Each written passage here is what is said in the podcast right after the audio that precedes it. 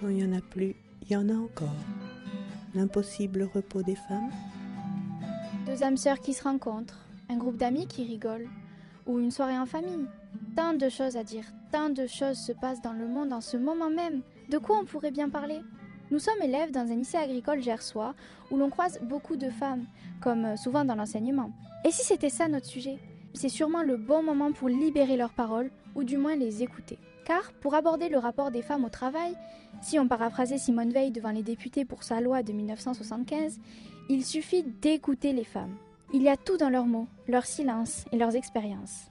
Voici donc notre documentaire sur ces femmes rencontrées au lycée, sur la musique d'Albin, Diego, Léa, Matisse et Morvan du club musique de notre lycée.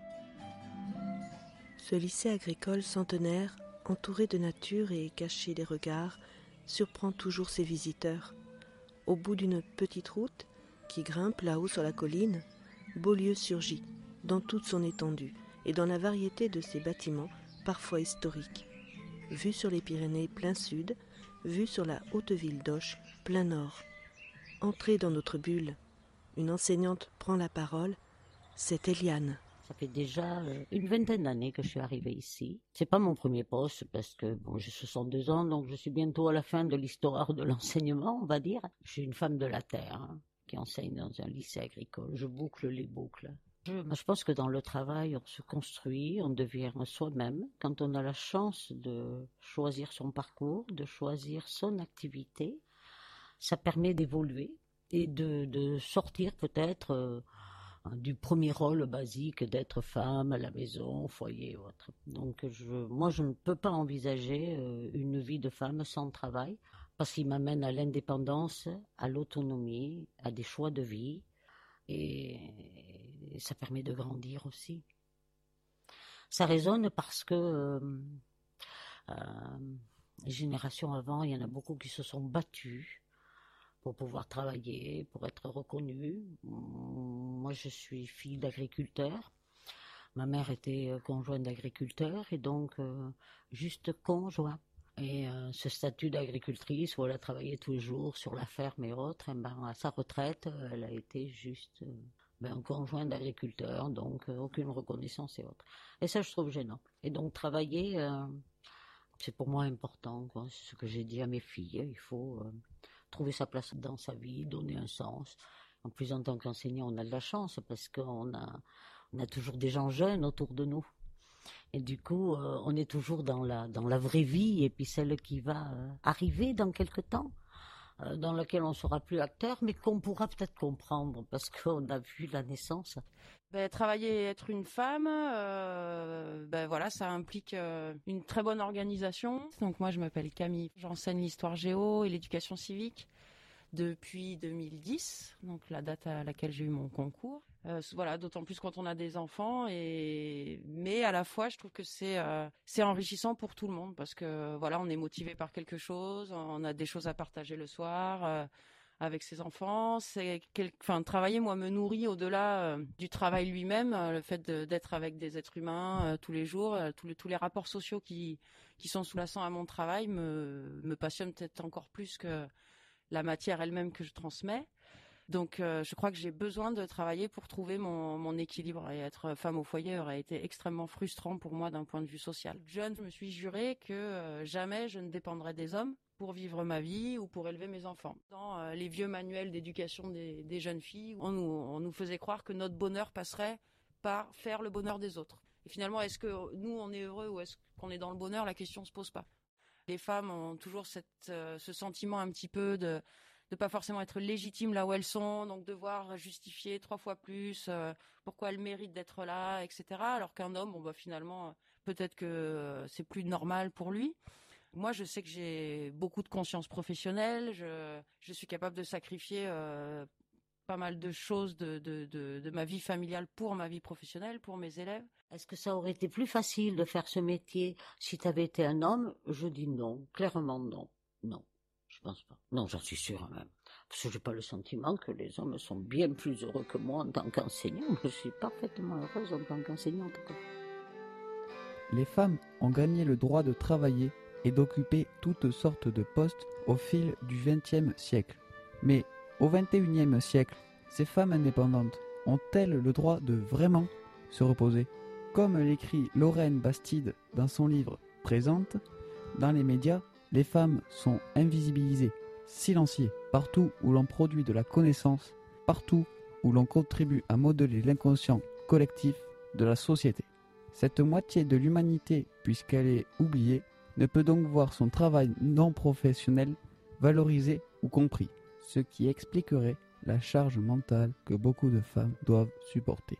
Donc euh, voilà, les, rapports hommes-femmes ont, beaucoup évolué, mais je, ne suis pas sûre que les hommes euh, se soient repositionnés par rapport au fait que les femmes, elles, elles ont beaucoup avancé. Quoi. Alors Léonard, j'ai 29 ans, ça fait 4 ans que je suis assistant d'éducation au lycée de Beaulieu et je suis maraîcher sur Condon. Euh, est-ce que toi, tu as déjà entendu parler de la charge mentale? En fait, j'en avais aucune idée, euh, j'en ai jamais entendu parler avant d'être avec ma copine, qui est elle féministe, et euh, qui le, me, parle de plein de choses, vraiment avec, avec, grand cœur, c'est vraiment un combat.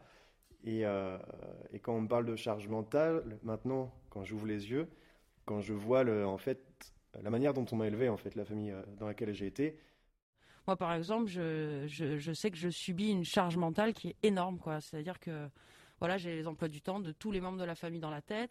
Je, rentre le soir, je, je, peux pas, je, m'assois pas sur le canapé, j'enchaîne tout de suite et j'enchaîne jusqu'à 22 heures les enfants couchés, quoi. Le travail des femmes, il implique euh, cette double journée, cette triple journée. Euh, ça implique énormément de pas énormément de travail, mais dans tous les sens. Je dirais que je, suis quelqu'un de surmené. Je me surmène en fait. Je me surmène. Je pourrais sûrement en faire moins, mais j'arrive pas à en faire moins. C'est-à-dire que j'arrive pas à faire des, des concessions. Euh, j'ai l'impression qu'il faut être euh, efficace et, entre guillemets performante, même si je déteste ce mot, sur tous les plans. Et on le dit bien, quand on rentre le soir, on a notre nouveau travail qui commence, c'est-à-dire s'occuper euh, de la famille. Je suis Virginie, donc je suis enseignante de biologie et écologie. Euh, on a une évolution depuis quelque temps où les hommes s'intéressent un peu plus, mais c'est vrai que dans la société, euh, on, essaye d'avoir beaucoup plus une parité, une égalité entre hommes et femmes, mais le problème c'est que dans notre inconscient, je sais pas, peut-être c'est la génétique ou euh, notre éducation, hein, surtout, qui fait que on a, on a un emploi du temps qui est greffé à nous, l'emploi du temps de tous les enfants, l'emploi du temps de toute la famille, et on, on, arrive à gérer beaucoup plus efficacement qu'un homme pourrait le faire, et ce qui fait que on, a tendance à passer beaucoup plus de temps à ça. Et c'est pour ça que le travail des femmes, je pense que c'est euh, c'est quelque chose d'extraordinaire, d'exceptionnel et, euh, d'inimaginable. Voilà. Ben, on fait ça. Ça fait des journées insurmontables si on est accompagné de quelqu'un qui euh, qui partage pas quoi. je, je, crois que les, les journées sont plus longues pour pour les femmes qui effectivement prennent en charge tout, mais si tu partages. Moi, mes filles, elles ont eu la chance de grandir dans une maison où leur papa euh, partageait les choses. Et mes filles ont vécu dans ça et elles ont eu la chance de bien choisir leur conjoint. On peut aimer passionnément quelqu'un et, et lui dire non. Justement, si tu travailles, si tu as un métier, si tu es indépendante, ça sera beaucoup moins dur que si tu es dépendant de celui qui est à côté de toi. Je leur ai toujours dit, vous allez bosser. La charge mentale des femmes qui travaillent est réelle. À la maison, elles assurent. Et dans le monde professionnel, l'égalité avec les hommes n'est pas non plus définitivement acquise pour beaucoup d'entre elles. Dans la science, dans l'entreprise ou l'histoire, le travail des femmes n'est que rarement reconnu à sa juste valeur et elles connaissent la discrimination dans un monde du travail souvent teinté de patriarcat. Alors, quand j'ai passé le concours, donc ça faisait plusieurs années que j'enseignais quand même, euh, j'ai été mutée dans un établissement et euh, donc j'avais deux heures de route pour euh, pouvoir aller à cet établissement. Et j'avais demandé à avoir un aménagement d'emploi du temps puisque j'étais, j'avais un mi-temps sur quatre jours par semaine parce que j'avais des journées avec une seule heure de cours et donc j'avais deux enfants en bas âge et, j'avais demandé justement que le directeur évite de me faire venir quatre jours par semaine. Et là, le directeur m'avait dit vous avez qu'à euh, vous occuper de vos enfants et ne pas euh, et arrêter de travailler. Voilà. Donc ça a été la seule réponse avec un petit sourire en coin et, et pour moi des larmes aux yeux terribles tout au long de l'année. Pour surmonter justement ce que j'ai vécu, je me donne à 10 000 Et, et ça me demande une énergie folle que je ne devrais pas faire mais euh, que la société euh, nous demande plus ou moins. C'est du coup, euh, voilà, tout ça m'a servi, mais en même temps, voilà, me, me, contraint à faire toujours plus. La seule fois que j'ai vécu une injustice au travail, euh, c'est le jour où j'ai postulé dans une grosse boîte internationale qui cherchait un responsable commercial, ce à quoi je pouvais prétendre par rapport à, mes études, chargé du secteur de la de l'Asie, et que les sélections ont duré pendant euh, six mois. C'est un gros poste, oui, je reconnais. Et du coup, ma vie n'aurait pas été la même. Et, là, euh, à la dernière sélection, il y avait un mec et moi. Et euh, le directeur, quand il m'a reçu, m'a dit, texto, vous avez certainement plus de compétences que lui, mais lui c'est un homme, il est marié, il a des enfants, il faut qu'il les fasse vivre. Et je me suis levée, j'ai claqué la porte et je suis partie. En deux mots, on m'a dit, écoute, t'es mignonne, t'es jeune, t'es intelligente, tu vas trouver un beau mec qui pourra te faire vivre. Donc on va donner le boulot à l'autre, le pauvre, ça va être plus difficile pour lui. C'est ce que j'ai vécu dans l'instant. J'étais très en colère. Et j'ai passé euh, pas mal de temps à ne plus répondre à des annonces comme ça parce que j'ai dit euh, c'est pas possible. Et du coup, j'ai dit plus jamais on ne me dira ce genre de choses. Ça m'a fait bizarre parce que euh, je me suis sentie renvoyer juste un objet quoi. C'est la seule fois. Moi, je m'appelle Adélia. Je suis étudiante en BTS développement animation des territoires ruraux à Hoche. Voilà, je trouverais ça important de, que la femme soit reconnue dans le travail et que dans le travail euh, soit reconnue la femme. Ben, en fait, il faut se battre pour ce qu'on aime et euh, qu'on soit homme, femme, euh, jeune, plus âgé, il y a toujours des barrières et il faut s'en donner les moyens. Alors, si j'étais un homme, je pense que dans la société, c'est plus facile pour un homme d'obtenir ce qu'il veut que pour une femme, mais je, je, pense que c'est un combat de tous les jours. Et je m'y active fortement depuis, depuis très longtemps. Et je pense que hum, beaucoup, j'entends beaucoup de personnes dire ah mais moi je peux pas, je peux pas, mais euh, voilà, c'est euh, essayer de ne pas euh, se dévaloriser parce qu'on est une femme, c'est prendre conscience qu'on a les mêmes valeurs, qu'on a mêmes, la même énergie, qu'on a les, mêmes compétences et la même efficacité. Je, pense qu'on se dévalorise facilement alors que concrètement on pourrait euh, avoir euh, être plutôt même euh, valorisé et, réconforté dans cette situation de femme qui nous qui amène à faire des choses beaucoup plus importantes et la société nous fait faire le contraire alors que il faut se battre et je pense que malgré ce que pense la société il faut essayer de trouver nous-mêmes notre notre propre chemin et se donner les moyens de le réaliser. Se battre oui, notamment en étant féministe. Pourquoi le féminisme? se demandait Gisèle Halimi dans la cause des femmes. Justement pour réussir là où l'égalité économique a échoué, là où la culture patriarcale résiste.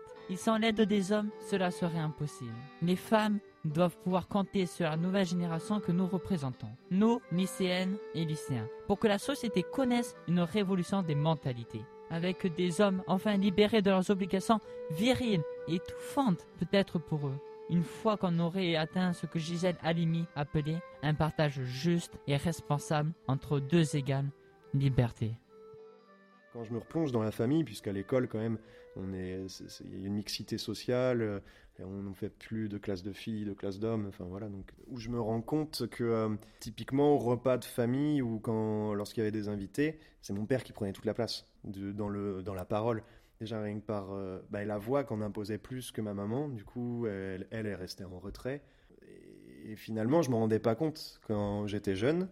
Enfin c'était normal euh, puisque j'ai grandi avec ça et j'avais pas d'autres pères pour pouvoir comparer. Mais donc quand, quand ma compagne m'a parlé des, de ce qui lui tenait à cœur dans, dans les mouvements féministes, et ben voilà là ça, ça m'a fait ouvrir les yeux et du coup maintenant j'hésite pas à aller vers mon père euh, qui a 60 ans et donc qui est dans ce moule, qui est dans ce confort et à lui dire euh, et à essayer de lui, de lui, faire ouvrir les yeux aussi là-dessus. C'est pas facile, hein, parce que ça, ouais, ça fait mal même, mais, euh, oui. mais bon, je me dis, j'ai ma part aussi pour, pour ma mère, quoi, qui a vécu ben, beaucoup d'années là-dedans. Tout le monde devrait être féministe, même un homme au final ou? Ouais, ouais, ouais c'est normal d'être féministe, même si, enfin, pour les anciens, c'est pas normal parce qu'ils ils ont beaucoup à y perdre en fait.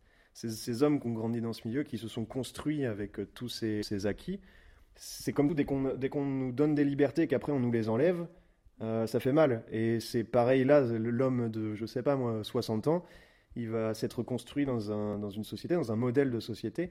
Et s'il y a un changement de situation dans lequel il a de moins en moins de droits, enfin d'acquis en tout cas, ça va lui faire mal. Donc lui, il a beaucoup à y perdre.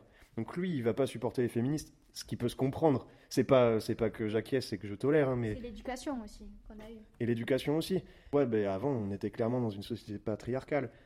Et le fait que là, les, les politiques euh, mettent en place euh, bon, une, une parité dans, au niveau des élus, une parité au niveau du travail, essayer de tendre vers un salaire plus ou moins homogène entre hommes et femmes.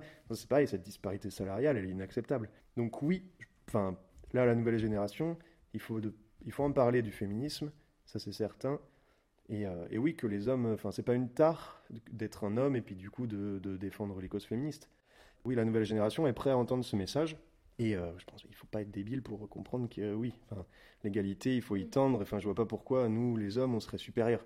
Moi, je serais quand même curieux de voir des femmes qui prendraient peut-être plus soin des uns des autres et qui auraient peut-être des, des, politiques plus, plus, avec plus d'équité. Et ouais, je serais, je serais curieux de voir ça, enfin, de le voir, oui, et surtout d'essayer de, de, faire marche arrière et de voir ce que ça aurait pu donner mm. avec, euh, avec des femmes qui auraient pris soin de la terre. Donc, euh, pour euh, mon futur, euh, je vois plutôt un métier où je me sentirai libre, parce que c'est quelque chose de très important pour moi. J'ai pas mal voyagé auparavant et j'ai eu la chance d'avoir pas mal de, de cultures qui m'entouraient. Et du coup, c'est vrai que ben, l'épanouissement de soi, il n'y a rien de plus important. Mais après, je pense que, ben, en fait, il faut se battre pour ce qu'on aime. Et en, en, ce qui concerne de concilier les vies professionnelles, personnelles et moi aussi bénévole, que je, suis très engagée. C'est pas très facile déjà avec ma vie étudiante, mais euh, c'est vrai que pour moi c'est très important de, porter haut et fort les engagements que j'ai, donc euh, les, droits, le droit des femmes et, l'environnement par ailleurs. Et du coup, euh, voilà, ça me paraît important, même si j'ai des journées à rallonge, je me bats pour, pour ce qui me plaît, pour ce que j'aime, et, je dis souvent, euh, même si je meurs demain, moi je, je, je me sens euh, déjà réalisée en fait. J'ai l'impression de déjà faire ce qui me plaît, personne m'a forcé à être là.